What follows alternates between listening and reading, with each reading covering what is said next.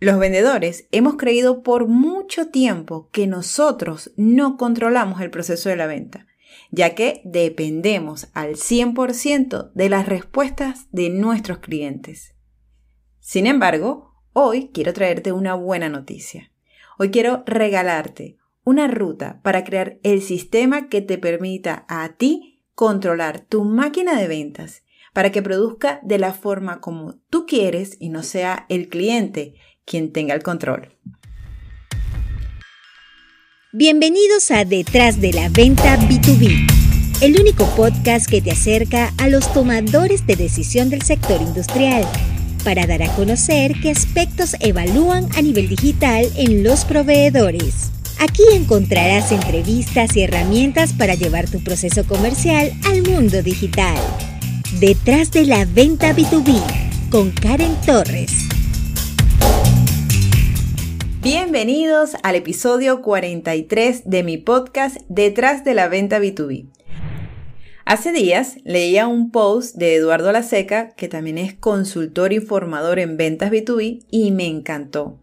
Él contaba que había descubierto la mejor técnica que existe para gestionar las objeciones de precio que ponen los clientes.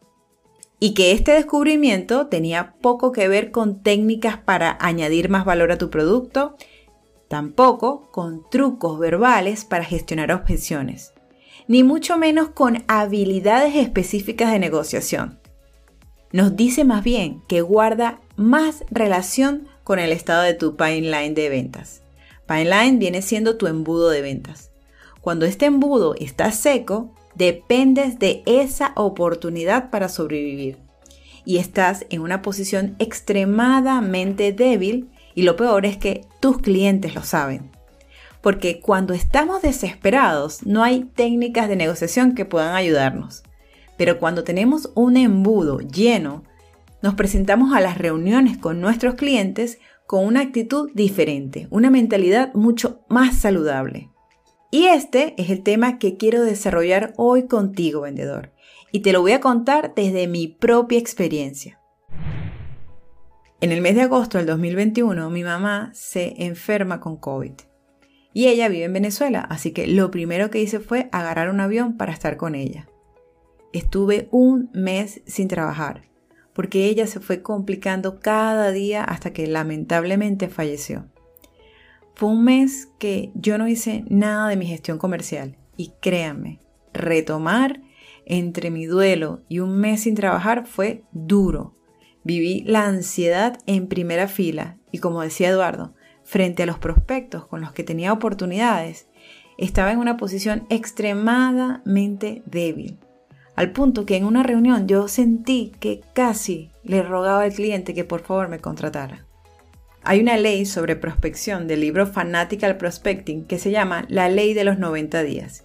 Dice que la razón por la que debes prospectar cada día es porque desde el momento que llamas por primera vez hasta que cierras es el tiempo promedio que dura una negociación. Y cada día que no haces una prospección solamente estás alargando el cierre de otra posible venta. Y ese pensamiento me acompañaba cada día más, sumaba más a mi angustia de lo que ya estaba viviendo. Sin embargo, no todo fue malo. Antes de irme, había hecho algo muy bien, que era que yo generaba contenido constantemente, socializaba, hacía live, prospectaba. Ese era mi sistema. Por lo tanto, si yo quería volver a la normalidad, debía comenzar a hacer lo que ya sabía que me resultaba y no me hacía dependiente de un prospecto. Porque vendedores, el éxito no solamente sucede, está planeado. Y hoy quiero ayudarte a planearlo. Vamos a construir un sistema que te traiga los resultados que quieres. Solo te advierto algo. Esto no va a acelerarte las ventas, es simplemente construir las bases para un proceso comercial saludable y próspero. Debes partir primero de tus gastos para empezar, o sea, cuánto necesitas para vivir. Mi recomendación es que si tus gastos bases son 1.500 dólares, por ejemplo, primero trabajes para lograr un fondo de ahorro de tres meses, de manera tal que si no vendes un mes, tienes ese dinero guardado y estás tranquilo. En mi caso, mi fondo de ahorros me ayudó a llegar a Venezuela, vivir el mes que estuve fuera y el mes que regresé, mientras me normalizaba. Teniendo claro cuáles son los gastos, entonces define el producto que quieres vender y la meta que quieres lograr. Y a continuación lo que vamos a empezar es a construir una rutina. Pero esta rutina requiere de mucho compromiso porque cumplirla es lo que más cuesta. Y esto que vamos a hacer no es algo que nunca hayas hecho. La diferencia es que ahora comenzarás a llevarlo a cabo con una intención y un orden. Por ejemplo, vamos a suponer que decides que vas a prospectar lunes, martes y jueves de 10 a 12, porque los miércoles y los viernes van a ser de visitas todo el día. Y también organizas que a nivel digital tus posts van a salir martes y jueves.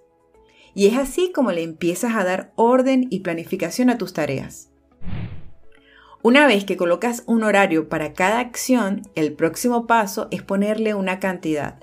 Porque de 10 a 12 puede que prospectes 3 o puede que prospectes 6 o 15 o 10. Pero lo mejor y lo más recomendable es que le coloques una cantidad. Por ejemplo, ¿con cuántos prospectos quieres hablar cada día? ¿Cuántos posts se harán en la semana? ¿Y cuántos comentarios harás diarios si usas LinkedIn como red para prospectar? En el momento que le pones un número, ya se convierte en un objetivo que puedes medir y sabes si cumpliste o no con tu tarea. Hace días también vi una charla TED que se llama ¿Qué pasa dentro de la mente de un procrastinador? Para quienes no lo sepan, procrastinar es dejar todo para más tarde. Esta charla fue dictada por Tim Urban, que es fundador del blog Wait, But Why. Él cuenta que los seres humanos reaccionamos cuando entra el pánico en escena a recordarnos que tenemos una fecha de entrega límite. Entonces, yo te recomiendo que le pongas días, horas y cantidad de personas a encontrar en tu proceso de prospección. Pero no te pongas una meta que te llene de frustración, sino una que puedas lograr. Porque recuerda que en el día vienen más tareas por cumplir. Lo importante, vendedor, es comprometerte con lograrlo. ¿Y sabes por qué? Porque esa meta diaria de clientes forman parte de tu sistema, el que te da la paz para no entrar en una reunión lleno de ansiedad y rogar por el milagro, sino que te permite negociar con la tranquilidad que si no es ese cliente hay más opciones en tu pipeline. Y luego, y yo soy insistente con esto porque sé que funciona, es la creación de contenido. Créanme, señores, funciona y funciona muy bien. Entonces, inclúyalo en su sistema junto a la socialización en la red. Comentar otros posts, eso te dará visibilidad y además el networking que se logra te sorprenderá. Entonces establece, voy a comentar 10 cuentas. Cada vez que entre a prospectar, prospecto 10 clientes y además voy a comentar 10 cuentas. Y cuando llego a mi número 10, listo, check, ya hice mi tarea. Construir su propio sistema que funcione toma tiempo. La parte fácil es planificarla, colocarle hora, métricas, todo, porque como dicen, el papel aguanta todo. El reto vendedor es llevarlo a la práctica. Ahí es donde muchos caen, porque pone lo urgente sobre lo importante y entra el, ajá, ahorita lo hago, volviéndose entonces el ahorita lo hago, el protagonista de tu proceso de ventas. Y lo peor es que no viene solo, por lo general lo acompaña la ansiedad y el miedo. Cuando entiendes que cada una de esas actividades forma parte de un todo, es que entonces tú mismo empiezas a respetar tu proceso, a priorizar tus actividades y a cuidar que cada día cumplas con ellas. Vendedor, si no eres tú quien organiza tus tareas, empezarás a trabajar en base a lo que el entorno te coloca como pauta y los demás van a ser dueños de tu tiempo. El secreto está en la disciplina para cumplir con tus actividades diarias. Esta es la receta mágica del éxito. Y se las quería contar porque funciona, porque cuando me tocó volver sabía exactamente cuál era la ruta para volver a mi estabilidad pero hay un precio llamado compromiso que debes pagar para conseguir los resultados. Espero que el podcast de hoy te haya gustado. Yo les confieso que sigo ajustando mi horario para lograr las actividades.